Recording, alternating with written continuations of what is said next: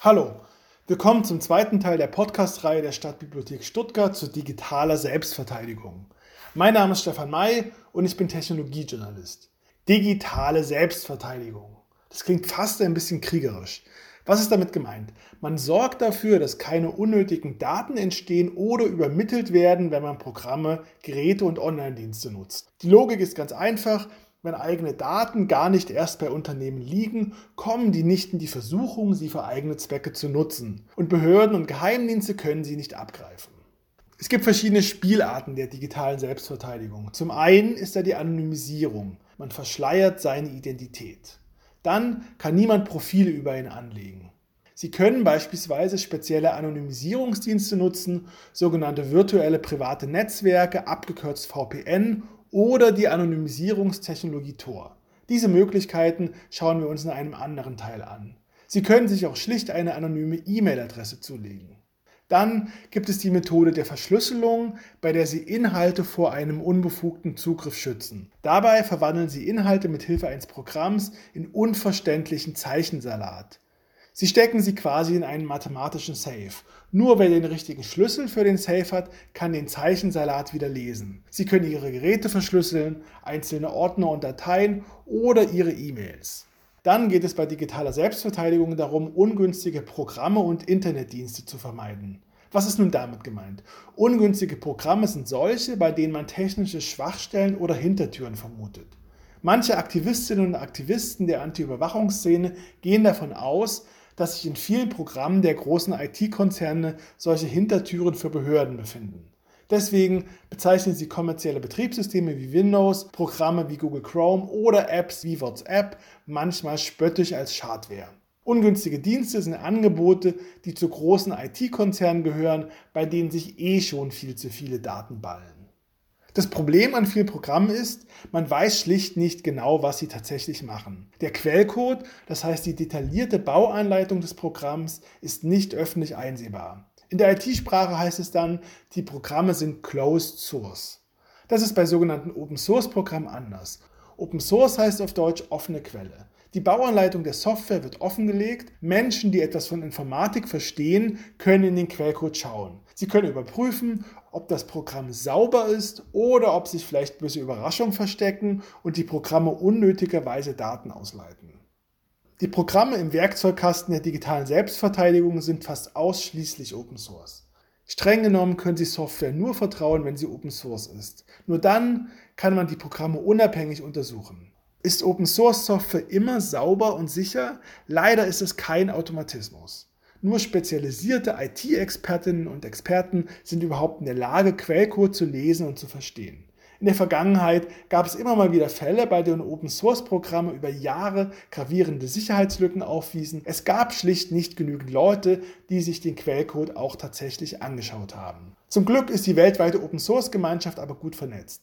Deswegen ist es bei den wichtigen Programmen doch so, dass es eine funktionierende Qualitätskontrolle durch die IT-Community gibt. Wenn Sie die Wahl haben, würde ich Ihnen deswegen immer empfehlen, Open-Source-Programme zu nutzen. Ein weiterer Vorteil ist, dass Open-Source-Programme prinzipiell kostenlos sind. Die Programme lassen sich frei nutzen und man kann sie sogar problemlos anpassen und weiterentwickeln. Wenn andere Entwicklerinnen oder Entwickler der Meinung sind, dem Programm fehlt eine Funktion, können sie den Quellcode nehmen und verändern. Die Entwicklerinnen und Entwickler bekommen keine Lizenzgebühren, deswegen verdienen sie in der Regel auch kein Geld mit dem Programm. Open-Source-Projekte werden oft ehrenamtlich in der Freizeit betreut von Einzelpersonen oder einer weltweiten Community. Manche Projekte finanzieren sich auf bescheidenem Niveau über Spenden oder öffentliche Fördergelder. Nur indirekt lässt sich mit Open Source Geld verdienen. Einige Programme werden von Einzelpersonen oder kleinen Unternehmen geschrieben. Wenn das Programm gut ist, steigert das ihr Ansehen in der IT-Szene, sodass sie leichter an andere bezahlte Aufträge kommen oder sie verdienen Geld damit, dass sie großen Unternehmen dabei helfen, Open Source Software in Unternehmenssysteme einzubauen. Trotzdem haben Open Source Projekte sehr viel weniger Ressourcen zur Verfügung als IT-Konzerne mit riesigen Entwicklungs- und Werbeabteilungen. Deswegen kann Open Source Software manchmal weniger als die kommerziellen Programme. Die Kernfunktionen sind da, aber nette Nebenfunktionen fehlen oder die Programme haken manchmal bei der Nutzung. Das dürfte ein Grund sein, wieso Open-Source-Programme oft deutlich weniger bekannt als die kommerziellen Konkurrenten sind. Der andere Grund sind schlicht die nicht vorhandenen Ressourcen für Marketing und Werbung. Open Source Projekte bieten auf ihren Webseiten oft die Möglichkeit zu spenden. Spenden ermöglichen es, dass die Open Source Welt größer und besser wird. In dieser Podcast-Reihe stelle ich Ihnen verschiedene konkrete Open Source Programme vor, die Ihnen bei der digitalen Selbstverteidigung helfen. Dazu zählen unter anderem der Browser Firefox und der Anonymisierungsbrowser Tor, der Passwortverwalter KeyPass und das E-Mail-Programm Thunderbird. Ans Herz legen möchte ich Ihnen auch folgende Open-Source-Projekte. LibreOffice ist ein Programmpaket für die Erstellung von Texten, Tabellen und Präsentationen. GIMP ist ein Bildbearbeitungsprogramm und VLC ein Video- und Audioplayer. Inkscape ist ein Grafikprogramm und Audacity ein Audiobearbeitungsprogramm. Wenn Sie die Namen der Programme in eine Suchmaschine eingeben und das Wort Anleitung dazu schreiben, finden Sie gute Ratgeber, die die Programme erklären. Bei Android-Smartphones ist es besonders komfortabel. Es gibt nämlich einen App Store, der ausschließlich Open-Source-Apps auflistet. F-Droid. Ein Team an Ehrenamtlichen schaut sich bei F-Droid den Quellcode der Apps an und lehnt Apps auch mal ab, wenn sie Spionagefunktionen enthalten. F-Droid listet etwa 2000 Open-Source-Apps auf. Nicht alle funktionieren perfekt und manchmal brechen Apps während der Nutzung zusammen. Es sind aber eine Reihe an richtig guten Apps dabei, beispielsweise die Navigations-Apps Öffi und Transporter, die E-Mail-App K9 Mail oder die Android-Version des Videoplayers VLC.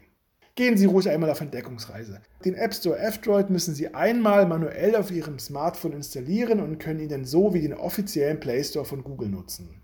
Im Begleittext zu diesem Podcast verlinke ich Ihnen eine Anleitung dafür und Sie können auch all die Namen von Open Source Programmen nachlesen, die ich erwähnt habe. Schauen Sie sich einfach mal an, was es an Open Source Programmen gibt und probieren Sie einige aus. Die Programme sind kostenlos, transparent und sie respektieren Ihre Daten und Ihre Privatsphäre, wenn das mal keine Argumente sind.